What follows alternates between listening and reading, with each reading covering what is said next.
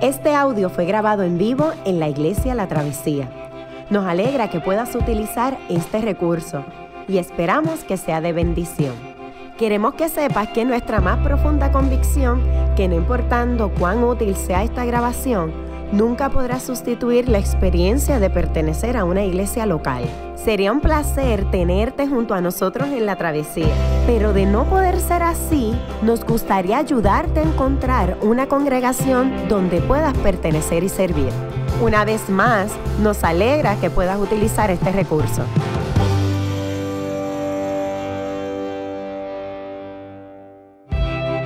Este audio fue grabado en vivo en la iglesia La Travesía. Nos alegra que puedas utilizar este recurso y esperamos que sea de bendición. Queremos que sepas que nuestra más profunda convicción, que no importando cuán útil sea esta grabación, nunca podrá sustituir la experiencia de pertenecer a una iglesia local.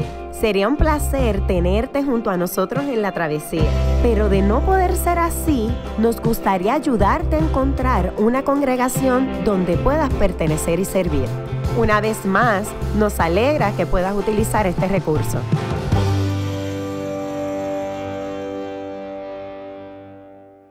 Bueno, eh, vamos a ir acomodándonos para dar comienzo a la Escuela de Líderes esta noche. Gracias a todos por venir, sacar de su tiempo, luego de su agenda, ¿verdad?, de cargadas de trabajo, escuela.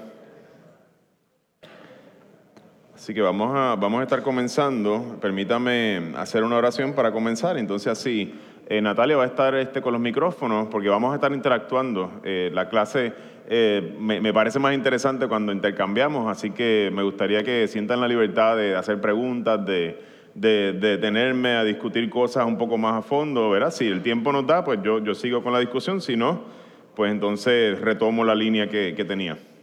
Así que nada, permítanme pedirle al Señor que bendiga este tiempo en medio nuestro y que pueda ser de edificación. Lo siento muy lejos, no, no, me, no, no me abandonen. No me hagan esto.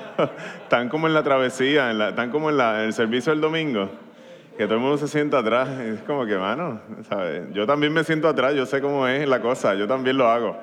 Yo, me siento allá en la mesa. anyway, anyway, mira, hay, un valiente, ¿ves? rompiendo hielo, un aplauso. Señor, gracias por, por, este tiempo, gracias por, por, la energía que nos da, Señor, por, aún por los alimentos, por todo lo que has provisto para que nosotros pudiéramos tener energía hoy, Señor, para poder estar aquí. Gracias, Señor. No lo queremos dar por sentado, sino ofrecerte eh, una acción de gracias, Señor. Eh, te pido que nos ayudes a tener mentes claras en esta noche, a pesar del cansancio.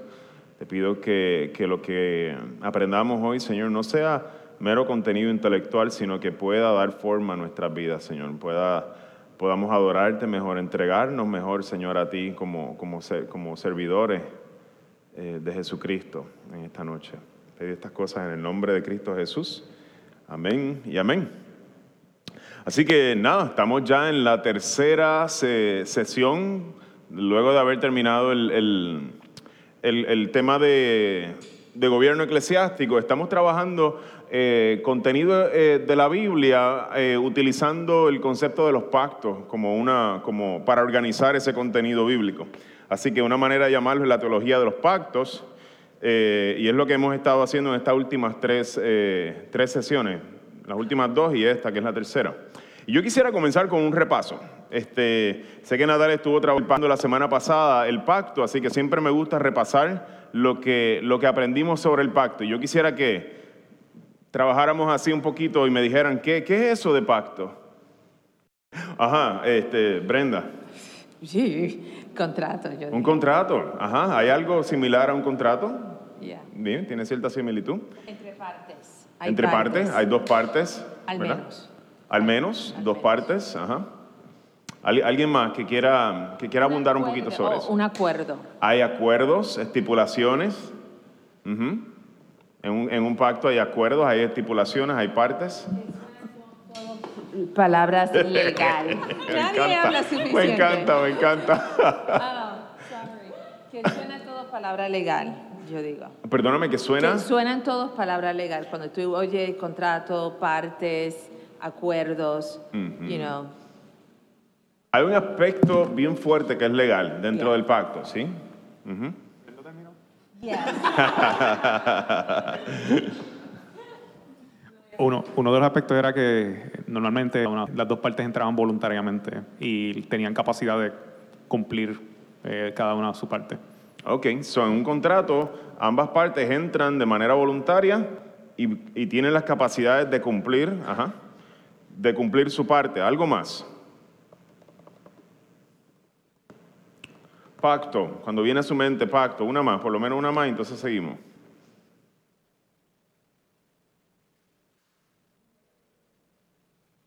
Añadiendo a lo que dijo Jan, pues, se establecen también unas consecuencias Ajá. por fallar a, a ese acuerdo.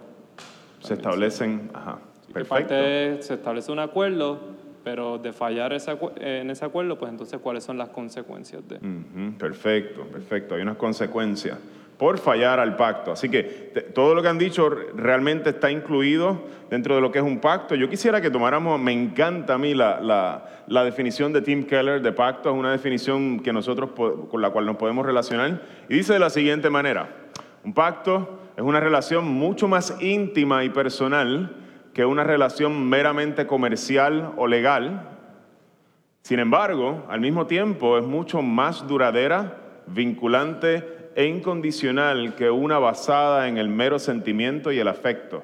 Una relación de pacto es una sorprendente mezcla de la ley y amor. ¿ok? Lo que describimos aquí fue más, estuvo más relacionado con cuál de esas dos partes mientras describíamos pacto.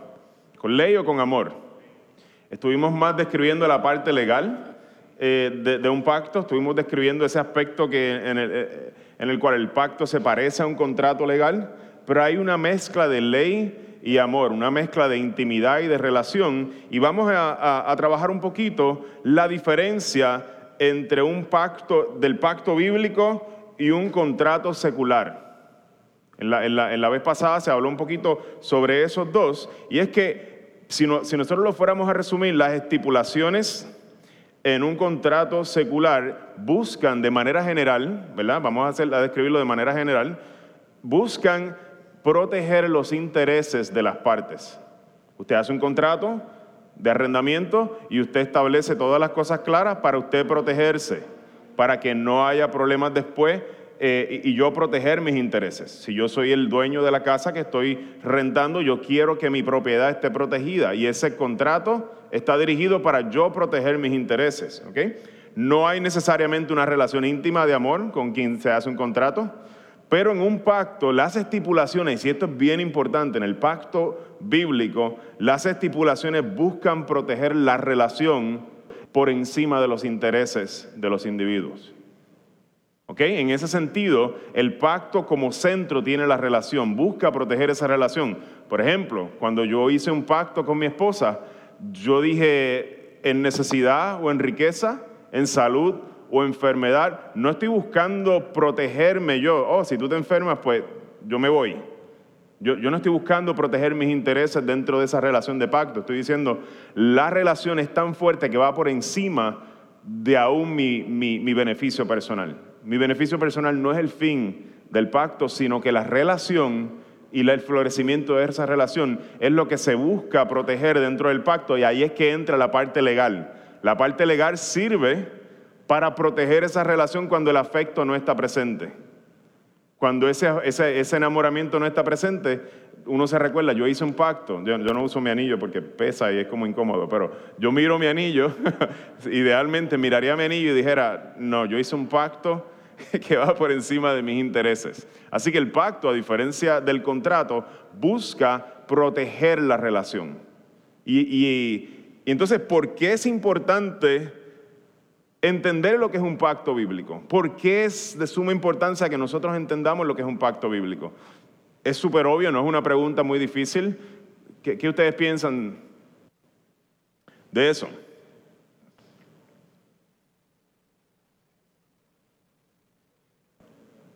¿Por qué tomamos el tiempo para definir lo que es pacto?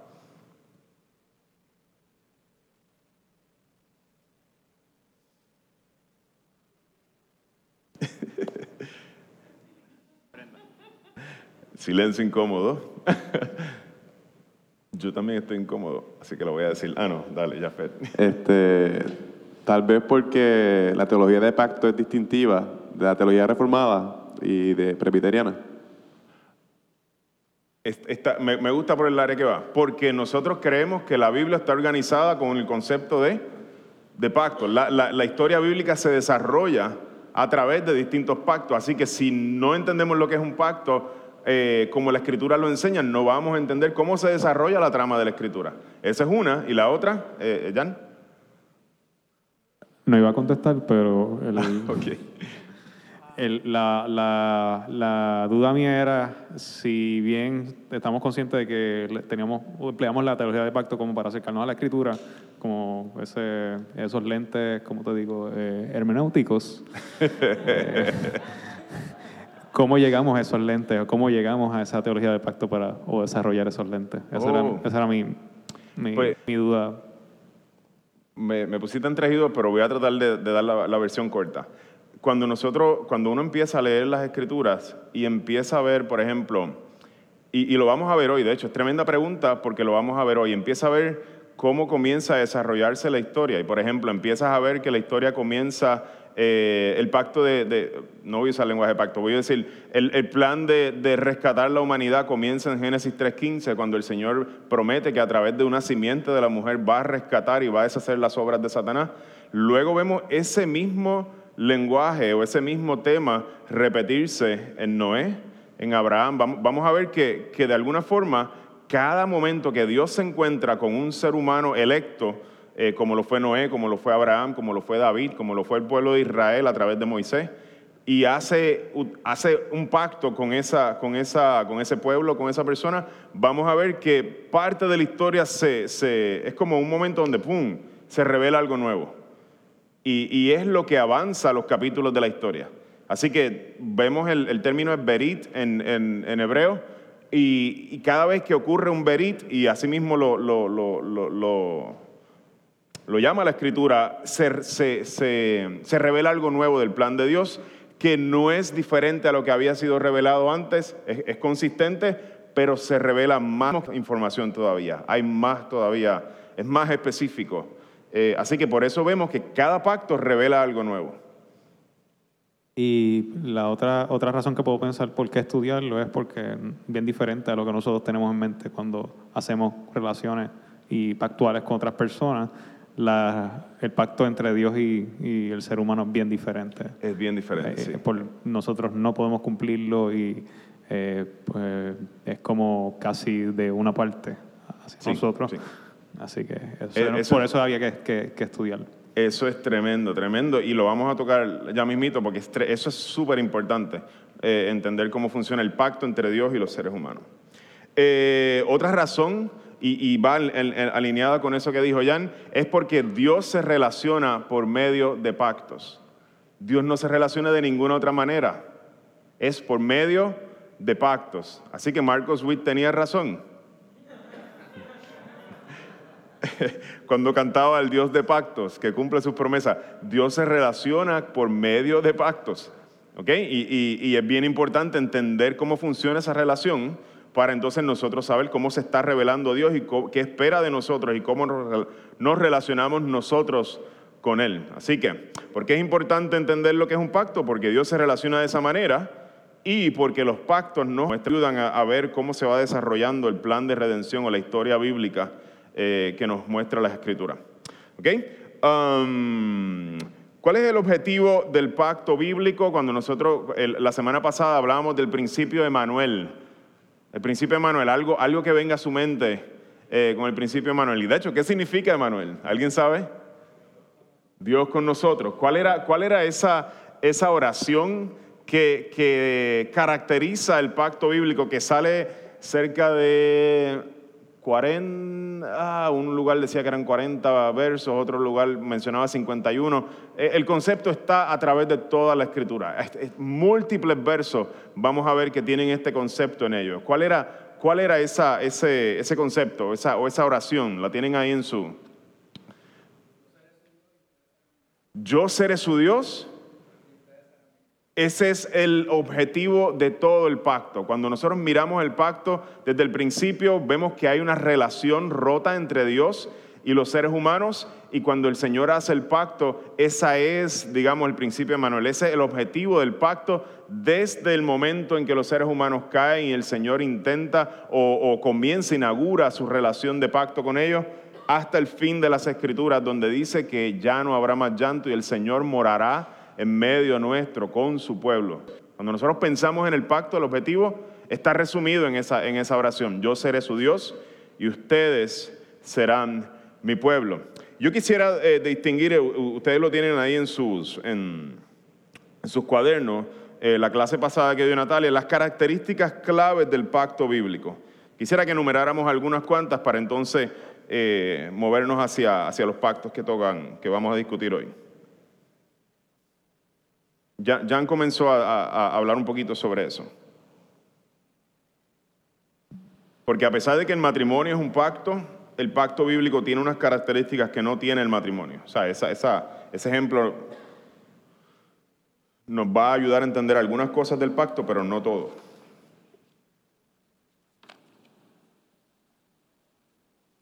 Características clave del pacto bíblico.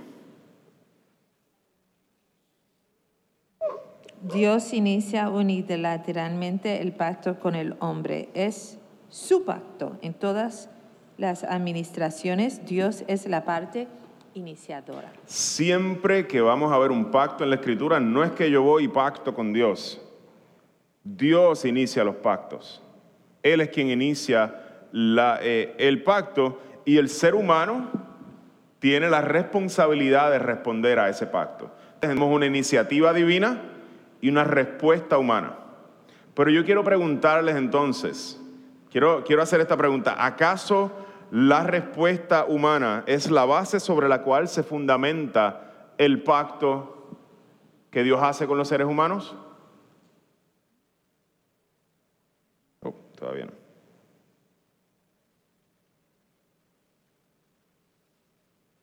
El fundamento, ¿dónde se construye? Si ese pacto fuera un edificio, ¿dónde se construye ese pacto?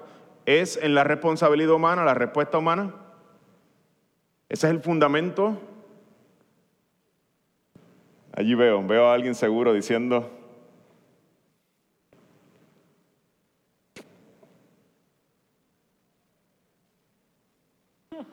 Romy, Romy, dilo. No. No, no. Pero es necesaria la respuesta humana. Sí. Sí, muy bien.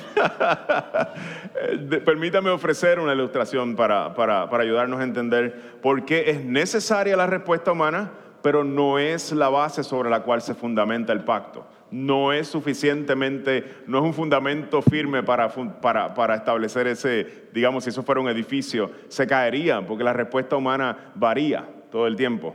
Eh, una, una, una, ilustración que a mí me, me, ayudó mucho a entender esto. Era, era de esta familia que, que se da la tarea de, de traer, eh, adoptar a, a, un niño que, que, necesitaba un hogar, que necesitaba un hogar. Y, y, y, toma este niño, lo adoptan, el niño todavía no tiene, no tiene eh, la cultura de la familia, le toca aprender al niño todo lo que es la cultura de la familia, ser un, por ejemplo, mi familia, ser un Alejandro, pues es eh, parte de lo que es ser nuestra familia es que nosotros tenemos X o Y valores, nos gusta tener este, el cuarto recogido y todas estas cosas, aunque Humberto me está mirando como que no sea mentiroso, que yo sé que tú tienes el cuarto regado.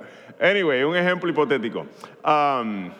Y este niño eh, va a entrar en una relación de pacto con esa familia, va a entrar en una relación íntima, pero en una relación donde hay unas estipulaciones. Vivir en esta casa implica mantener tu cuarto limpio.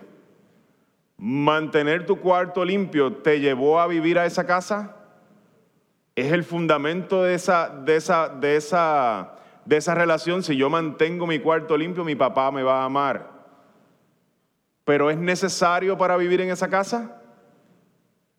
Si tú quieres vivir en paz, si quieres vivir una relación eh, de florecimiento y una relación hermosa en esa casa, la respuesta humana es necesaria. Es necesaria, pero nunca fue el fundamento Dios para traerte a esa casa. Así funciona el pacto de Dios. Es un pacto en donde Dios es el iniciador, pero Dios llama a los seres humanos a responder. Pero la respuesta nunca, nunca es el fundamento sobre el cual está construido ese pacto, aunque es necesaria la respuesta humana.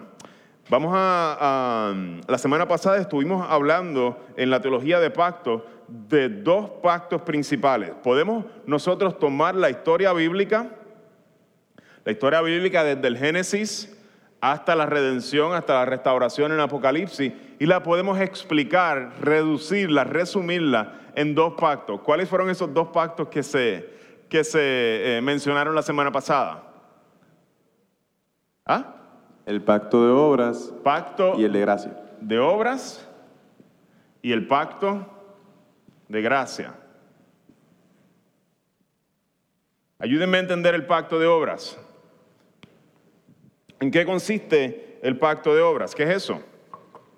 Lo tienen por ahí en su, su documento. ¿Con quién se hace el pacto de obras? Entre el Señor y la humanidad creada en el principio. Eh, eh, el Señor y Adán y Eva, digamos. Se hace el pacto de obras. ¿Cuáles son las estipulaciones de ese pacto? Hay unas positivas y hay unas negativas. ¿Qué el Señor le pide a los seres humanos? Positivamente hablando, primero.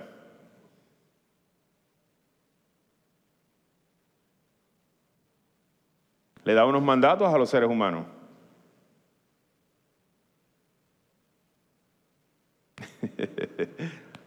Procréense, llenen la tierra, eh, ejerzan dominio. ¿Cómo? Obediencia. Y, en ese sentido es positiva. Es como que quiero que hagan en estas cosas. Quiero que se, que se multipliquen. Quiero que administren la tierra. Son gente hecha a su imagen. Que lo hagan como Dios lo haría, con bondad, con, con, um, con todas esas cosas que distinguen a Dios y su pureza. Entonces hay una estipulación negativa. El Señor le dice, pero esto no quiero que lo hagas. ¿Cuál es esa?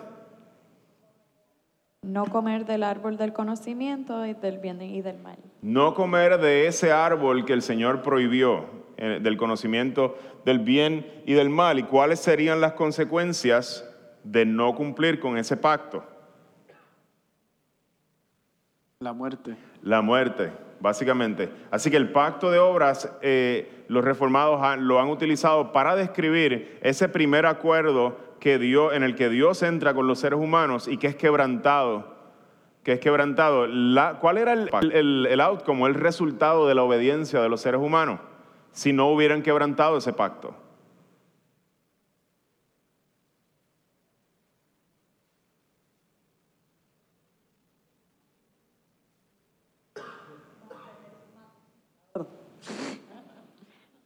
Mantener un vínculo, una relación con Dios.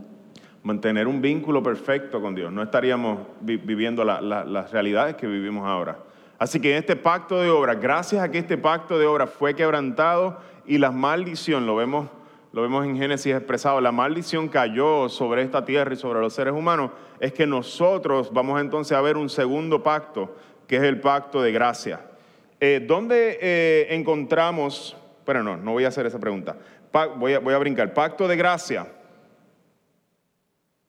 Eh, ¿En qué consiste el pacto de gracia? Si alguien me ayuda, es bien sencillo, no, no hay que elaborarlo mucho. Ya vimos el pacto de obras, ahora vamos a ver el pacto de gracia.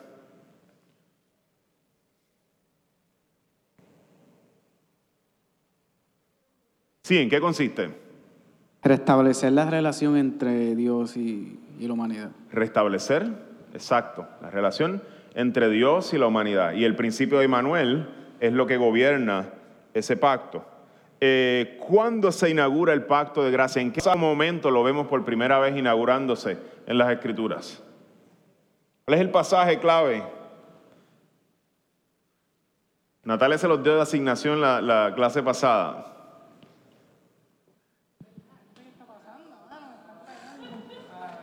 Génesis 3. Génesis 3. Da- Dame más, dame más detalles, no, no me dejes ahí. Que pondré enemistad entre tu simiente y la serpiente. Eh, tu simiente va a herir, eh, va a aplastar la cabeza de la serpiente y la serpiente va a herir el calcañal de la simiente de la mujer. Exacto. Así que en ese momento en donde el Señor mira a la serpiente, como dice, como dice Jan, mira a la serpiente y le dice esas palabras de frente, está iniciando un pacto, a- por lo, menos a, la perspectiva del lector, está iniciando un pacto en el que él se promete, el que él promete que va a venir uno que va a deshacer y va a destruir las obras del enemigo, de la serpiente. Y ahí comienza el pacto de gracia eh, a inaugurarse eh, en la tierra. ¿Y cuál es el primer entonces pacto que nosotros encontramos? Ese pacto de gracia se va a ir desarrollando en varios pactos. Yo no, les voy a hacer la pregunta, sino que lo voy a, proyectar aquí en el... eh, ese primer pacto de gracia que nosotros encontramos, falta un acento ahí en la A de adánico. Ah, se, se me olvidó ponerlo. Eh, es el pacto adánico, es el pacto que Dios hace donde Él promete. No se nos da mucha información, es un poco oscuro, Génesis 3.15, simplemente nos dice que el Señor, por medio de una simiente, por medio de un, del hijo de la mujer, va a venir a deshacer las obras de la serpiente. Le va a aplastar la cabeza y ella lo va a herir en el calcañar. Él va a sufrir mientras le aplasta la, cabeza a la serpiente. No se nos dice más nada. Y luego vamos a ver que va a pasar un tiempo. Va, en- entre Adán y Noé vamos a ver que la maldad se va, como mirábamos en la clase de, de- la gran historia, la maldad se va a empezar a multiplicar. No solamente se intensifica, sino se, se multiplica. Ya toda una humanidad está eh, con la herencia del pecado, con las inclinaciones. Y el Señor luego luego de- del diluvio, va a hacer un pacto con Noé. Y ese pacto de Noé va a tener cierta continuidad con el pacto adánico. Vamos a ver este, en qué consiste ese pacto noéico. El pasaje clave, ¿alguien se acuerda cuál es el pasaje clave?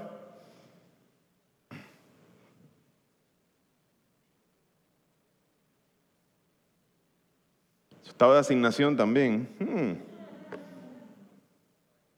Y eso que son cristianos.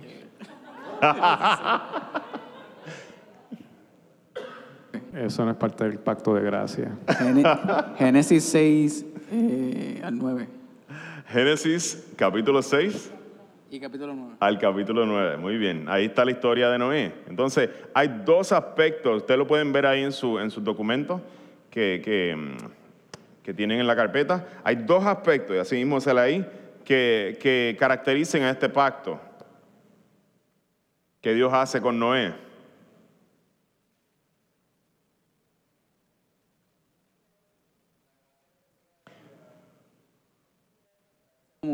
La gracia especial Y la gracia común. la gracia común, la gracia especial es el, es el Señor tomar a, a Noé y salvarlo y, y preservar la simiente, ¿verdad? Esto- ese, ese- ese detalle lo dimos por sentado. Pero Noé es descendiente del hijo de Abraham, eh, Set. Sí, ¿verdad? Set, Set. Cuando, cuando muere Abel, Set es quien lo reemplaza. Entonces tienes a Set y a Caín. De Set va a empezar a, a- a establecerse una descendencia que va a ser la descendencia por medio de la cual el Señor va a, traer ese que viene a, a aplastarle la cabeza a la serpiente. Y vemos, vamos a ver que eh, desde Adán se traza la genealogía, comienzan a llevarnos hasta Noé. Así que el Señor está preservando esa simiente, tiene algo especial con esa simiente. La historia del Génesis es la historia de esa simiente, la va, la va eh, trazando toda la historia de ella. No es historia del mundo antiguo en general, sino va contándonos la historia de esa simiente. ¿Ok? Pero hay un asunto eh, general en ese, en ese pacto eh, que nos hablaba. ¿Cuál, cuál es ese? El, el segundo aspecto, perdóname. ¿Cu- cu- La gracia común. ¿Nos puedes ayudar a entender un poquito qué significa eso de la gracia común? Es la, la promesa de Dios que no va a volver a, a destruir la tierra eh, por algo este, natural. Y es la señal del arcoíris. Exacto. Así que el Señor se compromete con toda la tierra, todos los seres vivientes, y dice, no voy a volver a destruir la tierra con agua como lo hice eh, en, los en- este momento. Y se compromete, dice que las estaciones seguirán su ritmo, será verano, eh, otoño, invierno, primavera, y todas las estaciones seguirán su ritmo y la vida en el mundo seguirá. El, Señor está diciendo, yo no voy a acabar, no, no me estoy dando por vencido y no voy a destruir al ser humano. Básicamente es una expresión en el que Él se compromete a cuidar el orden creado y a tener paciencia. Él es un Dios clemente y compasivo, lento para la ira, no derramar su ira sobre el planeta una vez más de esa manera, como lo hizo con agua en el tiempo de Noé. Así que es un pacto en el que Él se compromete con toda la creación para preservarla. Tiene esos dos aspectos. Hay cierta continuidad con el primer pacto, porque entonces cuando miramos los, eh, eh, los mandamientos que el Señor le da a Noé, vuelve a decirle exactamente lo mismo que le dijo a Adán y a Eva. Procréense, llenen la tierra, exactamente las mismas palabras. Vamos viendo que esta historia hay muchas cosas que se van repitiendo y se van desarrollando en cada pacto. Eh, la señal del pacto me dijiste que era el arco iris. La señal de este pacto es el arco iris. Ustedes pueden, lo pueden ir llenando. Si en la parte de abajo dice señales, eh, este, señal, este pacto tiene esa señal. ¿Ok? Así que esos pactos fueron los que se discutieron la semana pasada. Estábamos eh, hasta el momento repasando. Hoy vamos a discutir el pacto Abraham, perdóname, abrahámico. Yo voy a necesitar, para no, para, no, yo, para no leerlo yo solamente, yo voy a necesitar varios lectores que, me puedan ayudar a ir, a ir, leyendo esos puntos que están ahí e ir sacándole el jugo, discutiendo de qué se trata eso, qué, qué, qué es eso que está ahí explicado. Así que quiero que alguien me hable de la situación y entonces comentamos un poquito sobre eso.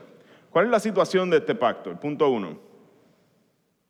¿Cuál es el panorama el mundo continúa esclavizado al pecado y Dios elige a un hombre, Abraham, para que sea el núcleo de un pueblo específico, que luego se convertiría en una nación, a través del cual se desarrollaría su plan redentor. Ok, vimos que luego de Noé el pecado no se acabó. Parecía que se iba a acabar, pero no se acabó.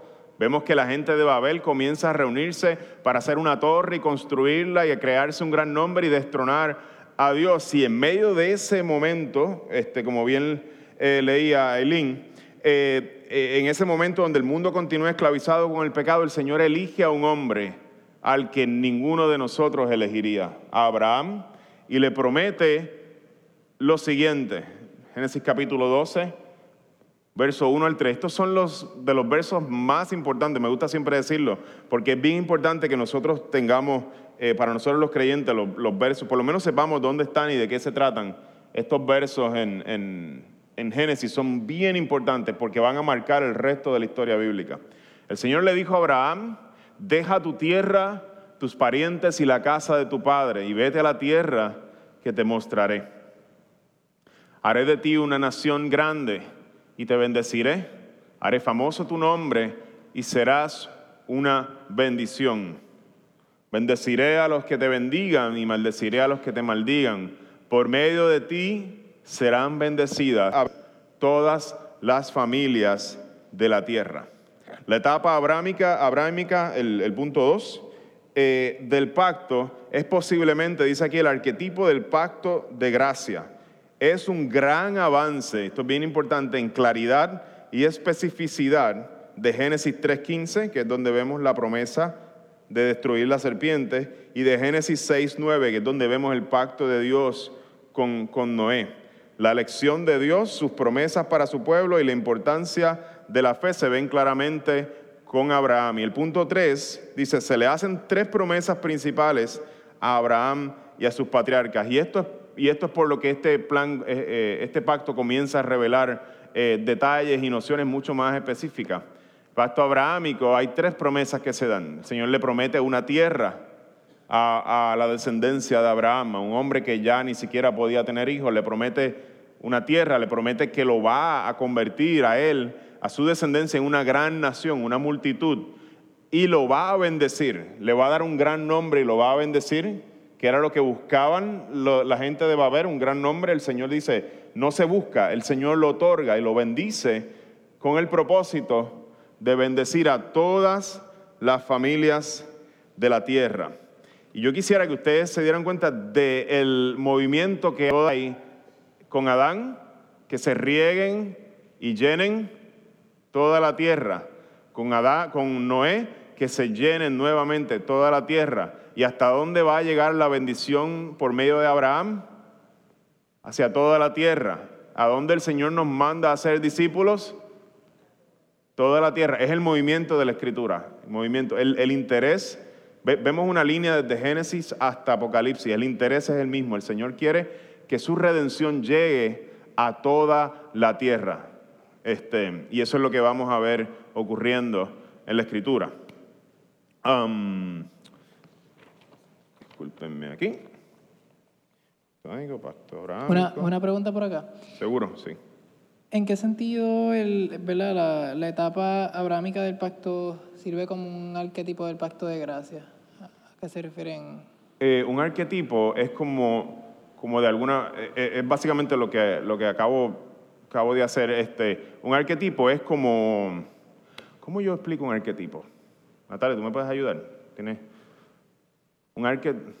como una sombra o un tipo, este, ajá, modelo, este, de cómo es que se va a llevar a cabo y la, el plan, el- la redención y, eso.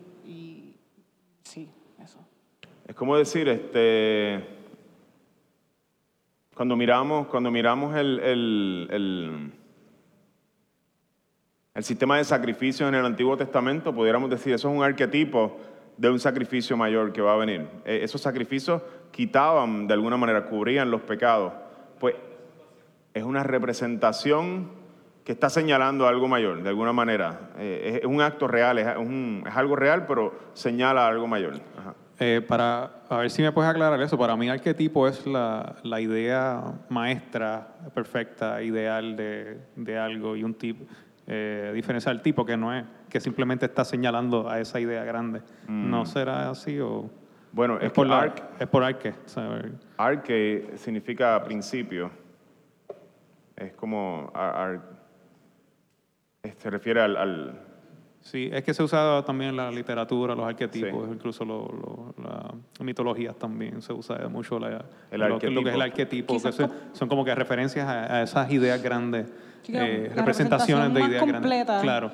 este, que hay, y ahí creo que es lo del movimiento que, que, que Yamil está hablando, de que como que en, en este se va a ver más, especifi- más especificidad de cómo es que se está llevando a cabo y, vemos, y van a haber muchas ilustraciones de ese plan de redención. Por ejemplo, si traen a memoria Génesis 22, creo que es verdad, que Abraham y Isaac y to- todas estas ilustraciones, ahí tú vas a empezar a ver como que estas, estas grandes ilustraciones y modelos y representaciones completas de cómo es que cogiendo forma y, y- y- dando como que un, sí, unas sombras de eso, de ese, de lo que, de lo cómo se va a ver eso. ¿no? Exacto, exacto. Me- gracias, gracias por eso. Es como, se va a ver mucho más claro, más, específico, que con Noé, por ejemplo, y con, con Adán.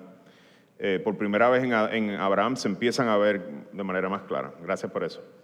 Así que en la tierra, si alguien me, me- me- me ayuda a, a leer esa primera, el número uno de la tierra, alguien que lea pueblo y otra persona que lea bendición a las naciones.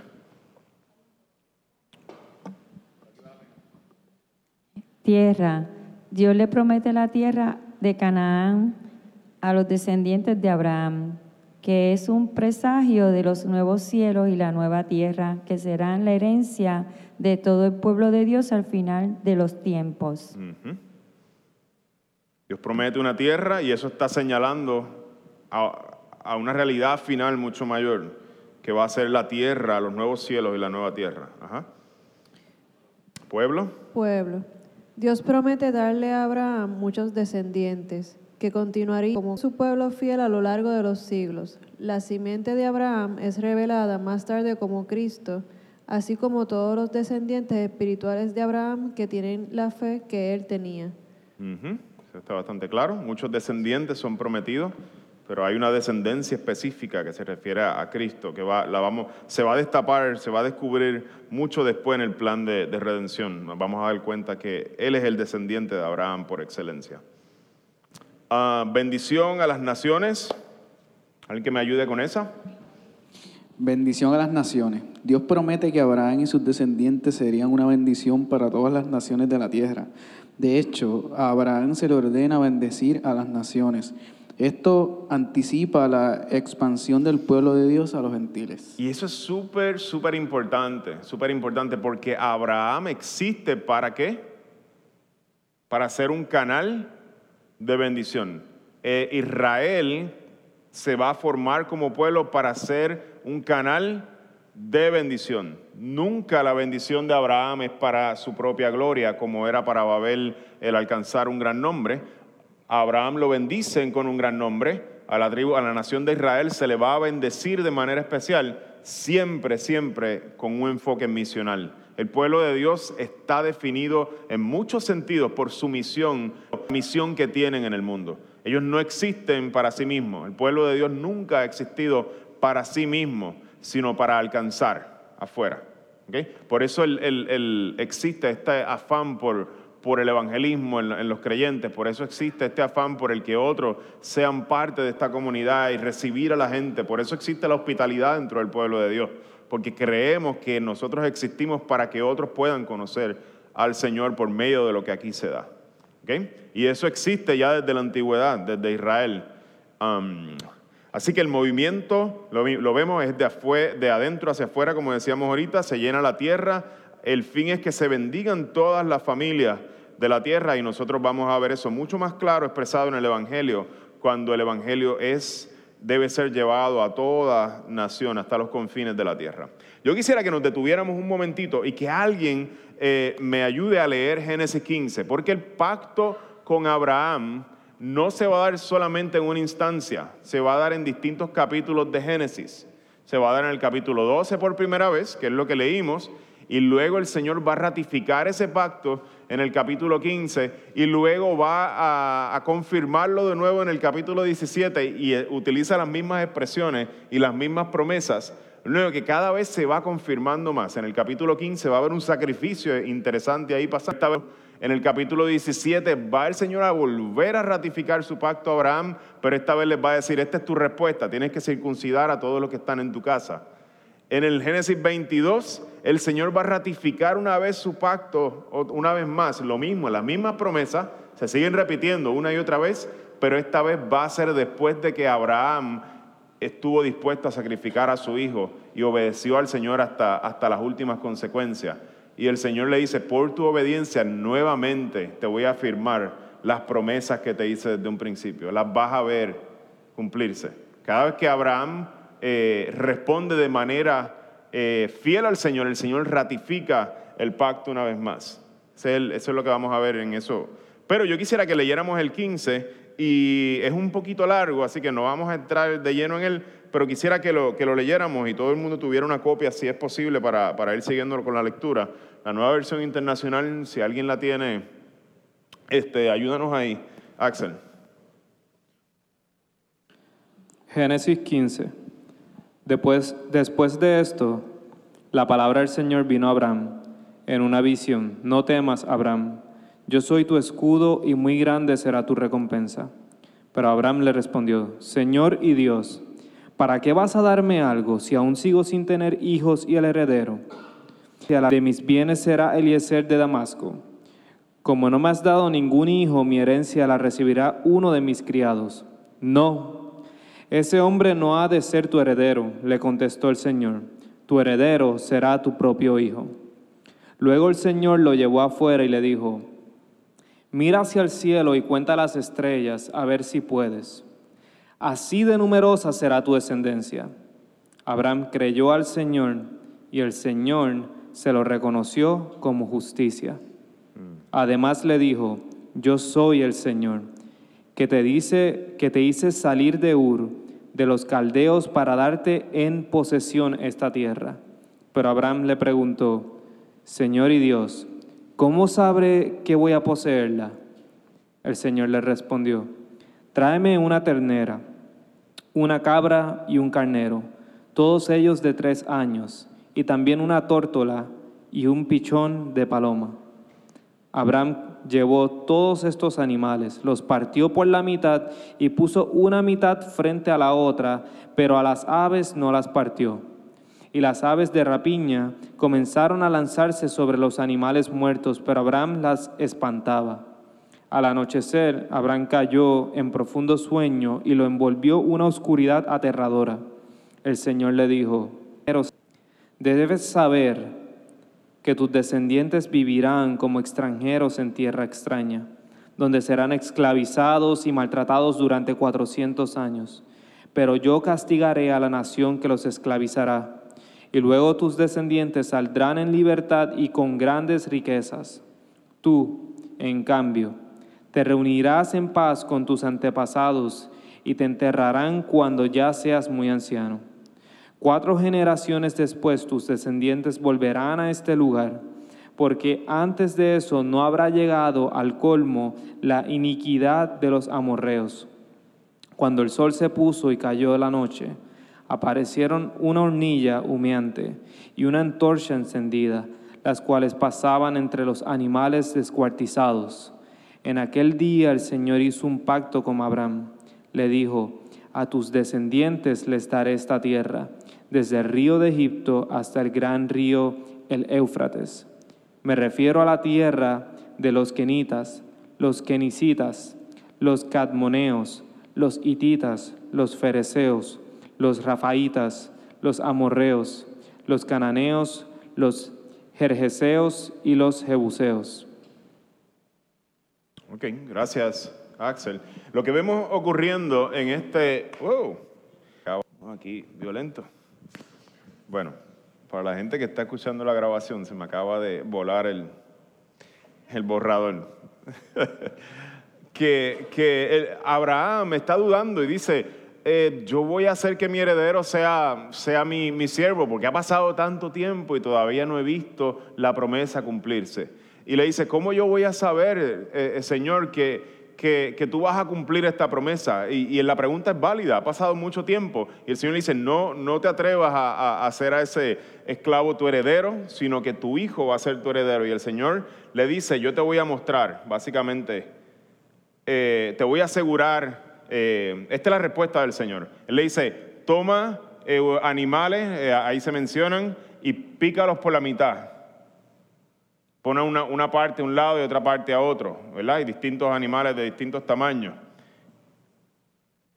Y luego Abraham cae en un sueño, la manera en que se, se, se, hacía un pacto en ese tiempo eh, en la región donde, donde, donde vive Abraham, es que dos partes tomaban mitades de animales y las ponían a ambos lados. Y la, la, la dinámica era que cada parte pasaba por este camino, pasaba por este camino y caminaban y lo que estaban declarando al caminar en medio de esas partes es que el que no cumpla las estipulaciones de este pacto, ¿de acuerdo? Que le ocurra como le han ocurrido como le ocurrió a estos animales, que sufra la misma la misma fate, ¿cómo se llama eso? La misma el mismo destino. Gracias. Pero interesante que antes que el Señor le manda hacer todo esto a Abraham y antes de que Abraham pudiese pasar, el Señor lo lo envía en un sueño profundo. Y luego vemos que una antorcha y una lumbrera, es el lenguaje que utiliza, una antorcha y una lumbrera cuando anochece son los que pasan por medio de esos animales cortados. Y dice, y el Señor hizo un pacto con Abraham. ¿Qué es lo que está queriendo decir el Señor con él solamente pasar por en medio de esos dos animales? Abraham está en duda si Dios va a cumplir su pacto, si va a cumplir lo que le prometió. ¿Y cómo le responde el Señor? Que me ocurra a mí lo que le ocurre a estos animales si yo no cumplo la promesa que te hice. Así se, aquí se ratifica el pacto y básicamente el Señor hace una ceremonia de pacto en la que Él se compromete a sí mismo a pagar con su propia sangre si este pacto es quebrantado y si estas promesas no llegan a cumplirse.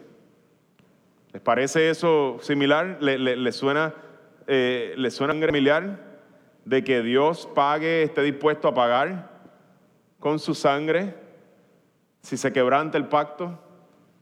Empezamos a ver en Abraham imágenes más claras de lo que Cristo va a hacer cuando el pacto es quebrantado y Él mismo está dispuesto a pagar como pagaron esos animales eh, eh, para, relacionarse con los seres humanos.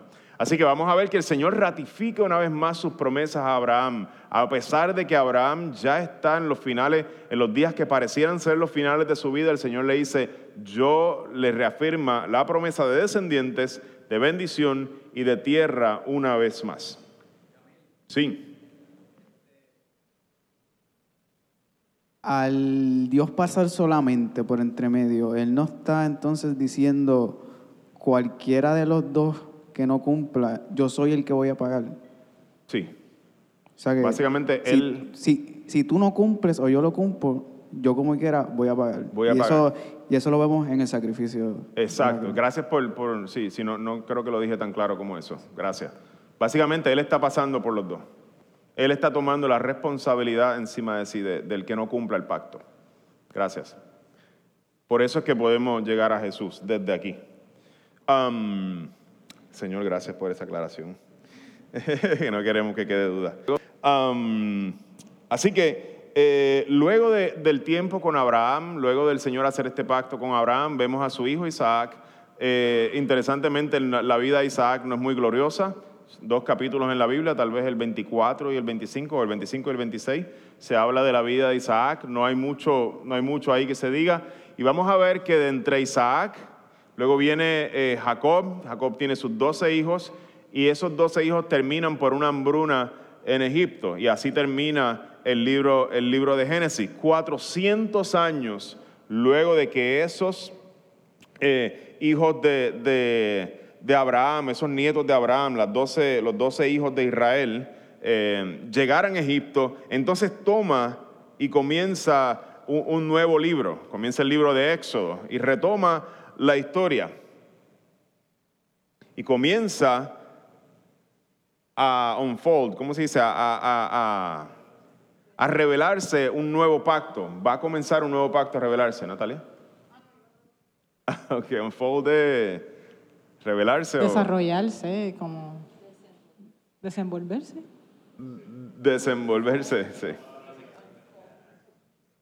Exacto, ha- han pasado 400 años y yo quisiera que alguien me leyera ese número uno, el pacto mosaico, la situación. Gracias. Dice, después de que Dios ha levantado a las doce tribus de la descendencia de Abraham y las ha convertido en una, en una nación en Egipto, Él establece un pacto aún más claro y detallado con Moisés e Israel, la ley del pacto. Ok, ¿qué, ¿cuál de las promesas se- ya empezamos a ver que se cumple? Hay tres promesas a Abraham. ¿Cuál se empezó a cumplir ya o ya vemos cumplida?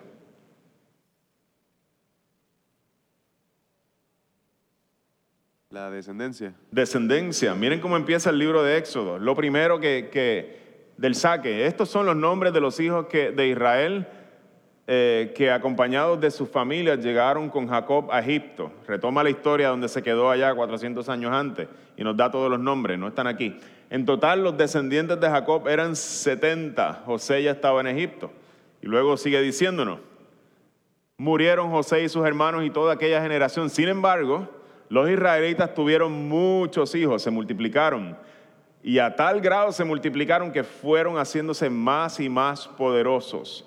El país se fue llenando de ellos. Lo que el autor nos está diciendo es, se cumplió la promesa de descendencia. Vamos a seguir leyendo las escrituras utilizando esas promesas de Abraham eh, como, como un mapa, eh, viendo el desarrollo de esas promesas del pacto de Abraham.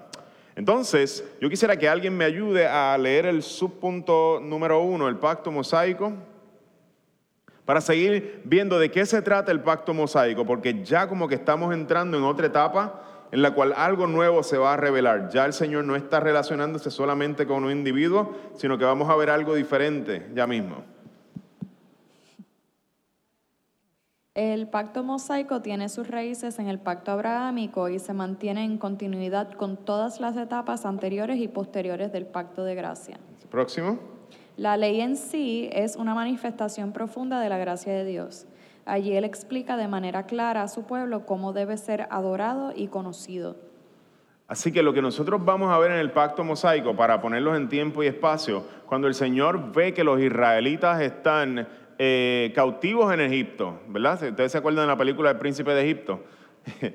no sé si leyeron el libro de, de Éxodo, pero se acuerdan de la película. Yo me acuerdo, Prince of Egypt.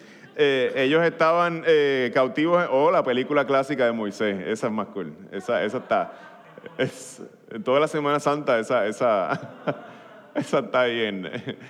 Um, y Ben Hur, Ben Hur después. Em, ben Hur. Um, me perdí. Eh, exacto. El Señor saca, el Señor se acuerda, y me encanta el lenguaje que utiliza, porque utiliza el lenguaje de humano para describir al Señor. El Señor se acuerda de las promesas que le había hecho a Abraham, de tierra, descendencia y bendición, y toma a los israelitas y los va a sacar de la opresión de Egipto. Ya ellos son un pueblo, y los va a sacar y los va a llevar a una montaña, al monte Sinaí, y en Sinaí el Señor va a hacer un pacto con ellos. ¿Quién se acuerda eh, qué ocurre en Sinaí? ¿Qué, qué el Señor le da a los israelitas en Sinaí?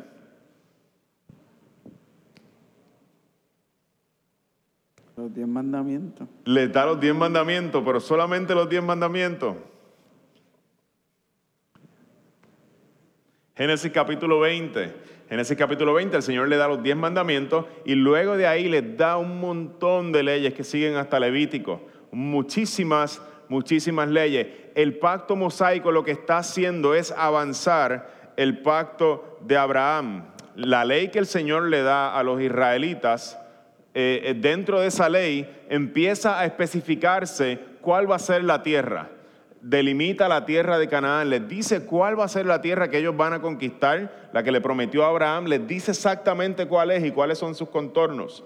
En términos de pueblo o nación, establece la ley, cuando el Señor le da la ley a, a- estos descendientes de Abraham, eh, eh, le- le establece un gobierno civil Ay, me asusté, yo dije, espérate. Este. Un gobierno eh, civil, ¿cómo esa gente se va a, a relacionar unos con los otros en esa tierra? Eh, ya no es una familia de la que estamos hablando, ya hace falta leyes porque el Señor está llamando un pueblo completo, eh, moral eh, y religioso para ese pueblo. Establece, está todo eso establecido en la ley. La tercera parte de la bendición a Abraham, bendición el Señor revela, y esto es bien importante, cómo ellos van a relacionarse con Dios. Vamos a ver que el Señor les dice, construyanme un tabernáculo y la manera en que ustedes se van a acercar a mí, yo voy a vivir en medio de ustedes y la manera en que ustedes se van a acercar a mí la vamos a ver toda, eh, todas esas leyes de Levítico, todos esos eh, procesos que nosotros estuvimos viendo en, la serie de, predicaciones de la Torah olvidada, también está establecido en la ley que el Señor les da a los israelitas. Así que la ley de Moisés realmente es un avance a las promesas de Abraham. Ya Dios no está trabajando con una familia pequeña, ahora está trabajando con un pueblo y hace un pacto con ellos en Sinaí y les da leyes que van avanzando ese pacto. El fin del pacto sigue siendo el mismo, que todas las, familias de la tierra, todas las naciones sean alumbradas por la gloria, por la gracia de Dios a través de ese pueblo. Así que yo quisiera eh, que nosotros pasáramos, ya estamos terminando, a, a trabajar con tres componentes que son bien importantes dentro de esa ley. ¿verdad? Mucha información. Eso está en la parte, la parte que dice tres. Y vamos primero a trabajar el componente civil. Eh, se, ha, se dividido así la ley de manera, eh, para que nosotros la podamos entender más convenientemente, no son divisiones que existen en el texto, pero las leyes, dentro de la- las leyes que el Señor le da a Israel, que están contenidas en Éxodo eh, 20 al 24, están contenidas en Levítico y en algunos otros libros de, esa sección de la Biblia, del Pentateuco, los primeros cinco libros de la Biblia, vemos que la primera, pudiéramos hablar de una categoría, leyes civiles, y eran leyes para gobernar la vida social y política en Israel, leyes este, como cómo construir techo y ponerle ba- barandas de seguridad. Hay leyes que hablan de eso. Hay leyes que hablaban de si una persona comete una ofensa en contra de otra, cómo, cómo se va a lidiar con, para hacer justicia entre, esa- entre esas partes. Así que vamos a ver un montón de leyes que son leyes que van, van a tener que ver si tu, si tu toro le da un cornazo al toro del vecino,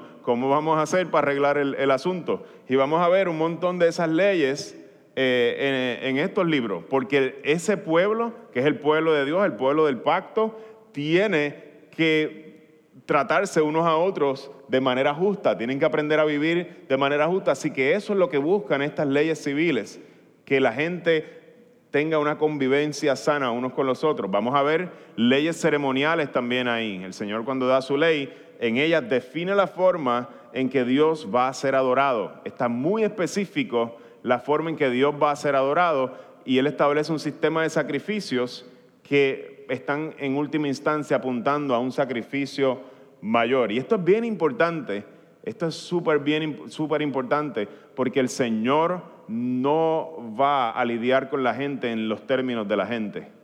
Nadie define los términos en que va a adorar a Dios, sino que Dios define cómo Él va a ser adorado.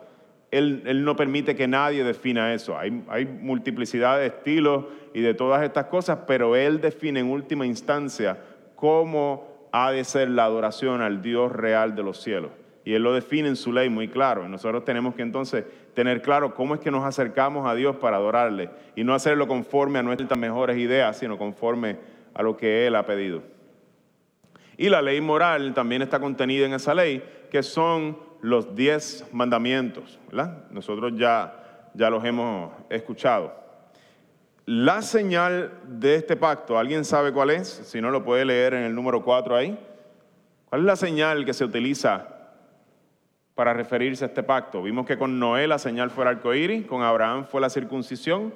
Ahora se hace un pacto nuevo con Israel, con este pueblo. ¿Cuál es la señal? La Pascua. La Pascua. ¿Qué es la Pascua? ¿Alguien que se acuerde de eso? ¿Alguien que se acuerde de lo que es la Pascua? No, sorry chiste mongo.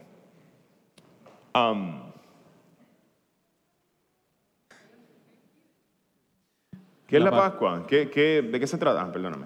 La noche antes de partir de Egipto, el pueblo celebró lo, que fue la primera Pascua por instrucciones de Dios a través de Moisés.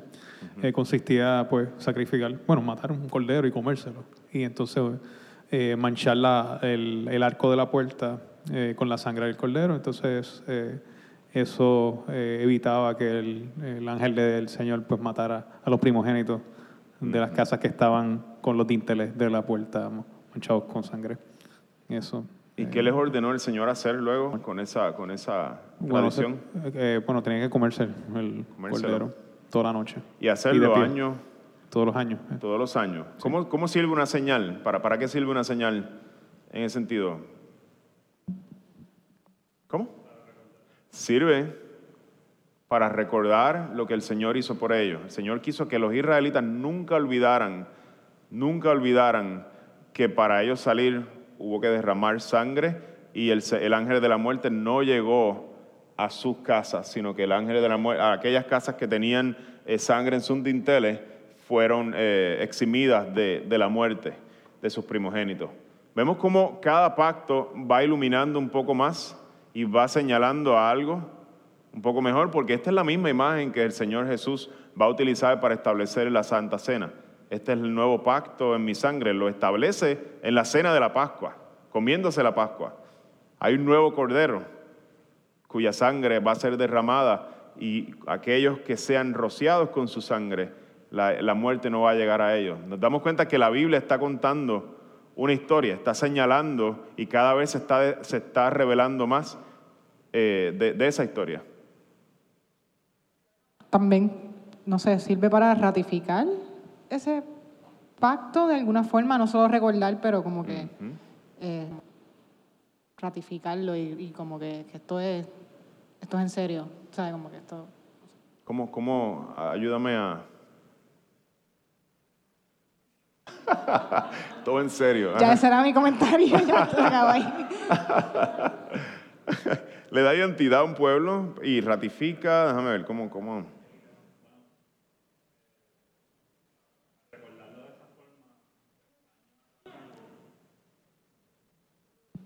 A recordarlo de esa forma año tras año, pues también se le está en conmemoración, ¿verdad? Pues también toda la generación que sigue recuerda y se le vuelve a contar qué fue lo que pasó y por eso es que se queda grabado en la cultura por cientos y miles de años todavía está grabado en la mente de los israelitas. todavía. creo que ese es el propósito principal en ese sentido de Y que ellos entendieran que eran un pueblo rescatado por, gracia. Este, Así que es súper poderoso. Las señales de los pactos son bien, bien poderosas. No sé si a ustedes les ocurre todavía que miran el arco iris y se acuerdan del pacto de Noé, que el Señor no va a volver a destruir la tierra. Con, y es como rayos, es como bien, bien poderosa la, las señales del pacto. Y es exactamente lo que el Señor quiere hacer con la señal del nuevo pacto, que cada vez que la vean, cada vez que, cada vez que vean esa señal, cada vez que coman el pan, tomen la copa, ustedes recuerden lo- la profundidad de lo que, de lo que eso está eh, señalando. De, de- so.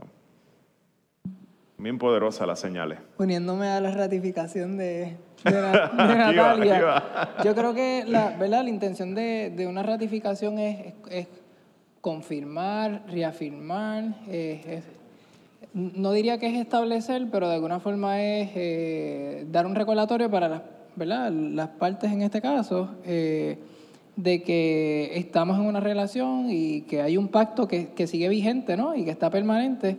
Y en ese sentido entiendo yo que, que la ratificación es, es de, dos, de ambas partes, porque nada, el anuncio, ¿verdad? Cuando se presenta la cena es que la cena es del Señor, el, el Señor, el, el Señor nos está alimentando y en ese sentido, al ser su mesa, Él es ¿verdad? quien está ratificando este, el pacto y a su vez cuando nosotros participamos, eh, como que reafirmamos nuestra, nuestra identidad de que somos del pueblo de Dios, de que, som- de que estamos dentro del, del pacto y en ese sentido creo que este, también se, se puede observar la, la ratificación. Ok, sí, como darle... La la palabra que utilizaste me gustó el adjetivo, ¿cuál fue? Ratificar es reafirmar. Afirmarle a ellos. Thank you. Super Sí, lo que, eh, es- gracias por añadir a mi vocabulario limitado, pero quería hacer, es- esa era la, la comparación que quería hacer, que, que, que los- ¿verdad? la mayoría que estamos aquí vamos a la travesía, asistimos a la travesía y vemos la mesa, eh, en la mesa que, que Ronnie, no solamente Yamil, cuando la, la, la, la sirve, no solamente está hablando de recordar, eso es, claro, el Señor mismo, hagan esto en memoria de mí, hay un elemento de recordación, pero también hay un elemento de, de alimentar y reafirmar esa identidad y como que hay algo este, también sucediendo en ese sentido. Este, y quería traer ese, eh, usando el, el ejemplo de la, de la cena y también del bautismo, que también es otro sacramento. Yep. ¿Por eso qué? Ah, Tírala, tírala, que eso está bueno también. Eso está bueno. Tíralo a- al, al- a que quede grabado para la posteridad. Que por eso es que es importante los aniversarios, eh, porque volvemos de nuevo a recordar y recordamos lo bueno y lo malo también. So, Y eso nos ayuda y, y reafirmamos reafirmamos. que creemos en esto. si Ratificamos. Ya. Exacto. Definitivo. Y esa relación se reafirma. Me encanta. Gracias por, por expandir. Eh, Yo creo que hay mucha riqueza en eso. Así que la señal del pacto eh, mosaico o sinaítico, el pacto de Sinaí o el pacto mediado por Moisés, es la Pascua. La Pascua. Es una señal súper poderosa que todavía a los judíos hoy día lo, lo forma y les da identidad. Entonces, la pregunta, y con esta pregunta quisiera, quisiera cerrar eh, esta clase porque no vamos a discutir todos los pactos y todavía falta el pacto con David, el rey David. Ahí vamos a ver cómo se, cómo se revela algo más y luego vamos a entrar al nuevo pacto, que es el que Jesús establece en las Escrituras y vamos a explorarlo un poco más y vamos a ver cómo cada pacto está moviendo la historia redentiva un poco más. Así que, ¿cómo va Dios a bendecir a las naciones? Si este es el fin de Dios bendecir a Abraham, de darle una tierra, de darle descendientes, de darle, eh, de bendecirlo a él, ¿cómo va a lograr ahora por un medio de un pueblo bendecir a las familias de la tierra? ¿Cómo se logra eso dándoles una ley a los israelitas? ¿Cómo se logra eso acomodándolo en la tierra de Canaán? ¿Cómo se logra eso multiplicándonos? ¿Cómo eso llega a, lograr lo que Dios quiere que se logre? Yo los invito a... Ay, yo tenía la pregunta ahí en bonita puesta, espérate. Se fue. Ah, ok, espérate, vamos a ponerla de nuevo. ¿Cómo va Dios a bendecir las naciones por medio de este pacto? Esa era la pregunta. Y quisiera terminar con este texto, ¿verdad? Nos vamos a quedar como que en medio de algo así inconcluso, pero por lo menos cerramos este pacto y vemos para qué sirve. Y estas son las palabras de Moisés en el último libro que él escribe, este es el quinto libro de la Biblia, Deuteronomio, eh, y dicen, miren a la generación que está justo enfrente, que va a entrar a la tierra prometida. Esa es la generación luego de los que mueren en el desierto, esta es la nueva generación, y él les va a decir las siguientes palabras. Miren, yo les he enseñado los preceptos y las normas que me ordenó el Señor mi Dios, para que ustedes los pongan en práctica en la tierra de la que ahora van a tomar posesión. Les dice Moisés, obedézcanlos y pónganlos en práctica, esta ley. Así demostrarán su sabiduría e inteligencia ante las naciones. Ellas, refiriéndose a las naciones, oirán todos estos preceptos y dirán, en verdad, este es un pueblo sabio e inteligente. Esta es una gran nación. ¿Qué otra nación hay tan grande como la nuestra? Decía Moisés, retoma la palabra Moisés. ¿Qué nación tiene dioses tan cerca de ella como lo está de nosotros el Señor nuestro Dios cada, cada vez que lo invocamos? ¿Y qué nación hay tan grande que tenga normas, ley y preceptos tan justos como toda esta ley que hoy les explico? Eh, cómo el Señor va a utilizar este pacto para alcanzar a las naciones, en, con un pueblo en una tierra. ¿Cómo esto nos ayuda a entender cuál ha de ser la reacción de las naciones vecinas? Muy revolú, espérate. Vamos, vamos a replantear la pregunta. Vamos a replantear la pregunta. Yo creo que no la comunique bien. ¿Cuál es qué, ¿Qué se supone que las naciones que están alrededor, cuando miren a Israel, sientan?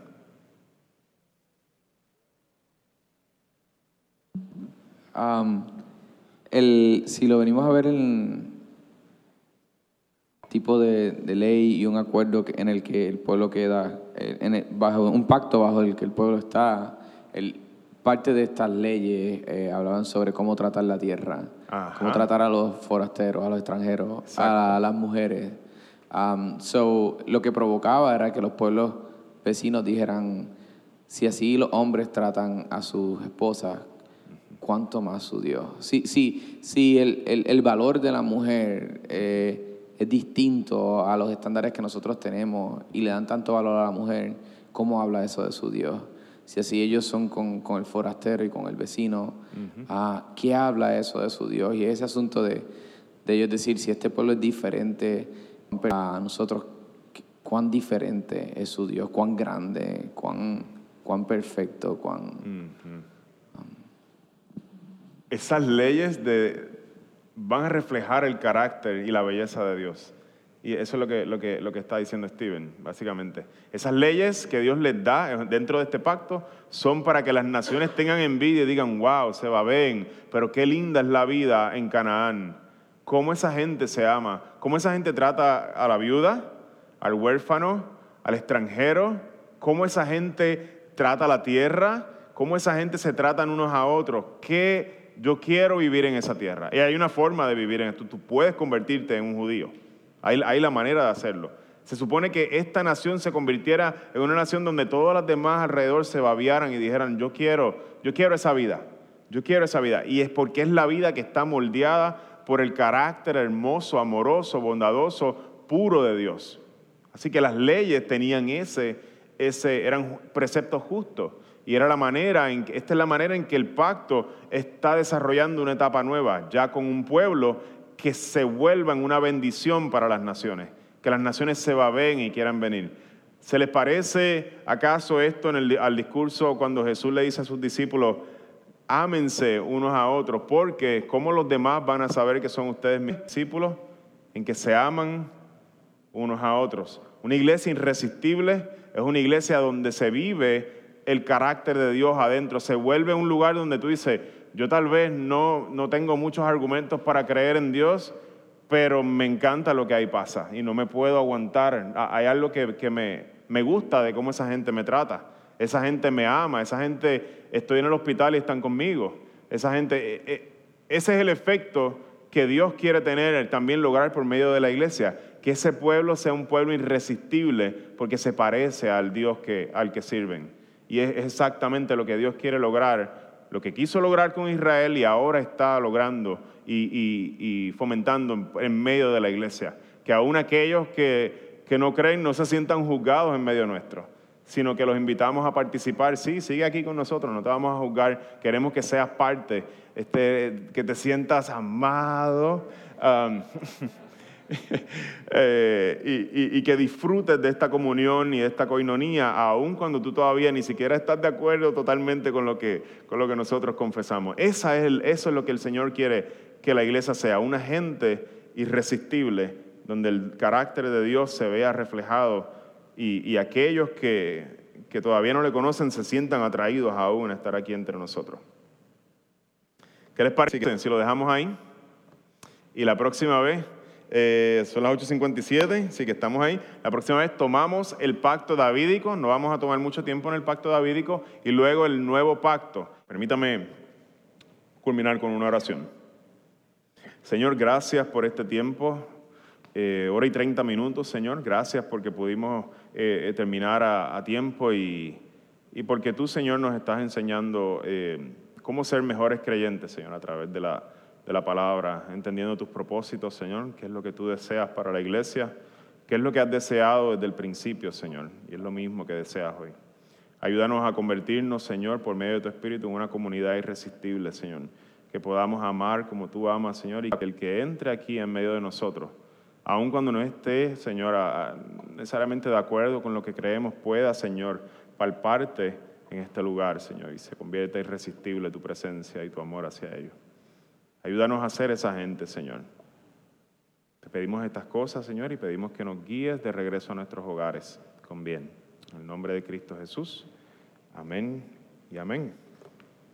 Vayan con Dios. Qué bueno que pudiste escuchar esta grabación. ¿Qué tal si la compartes con otros?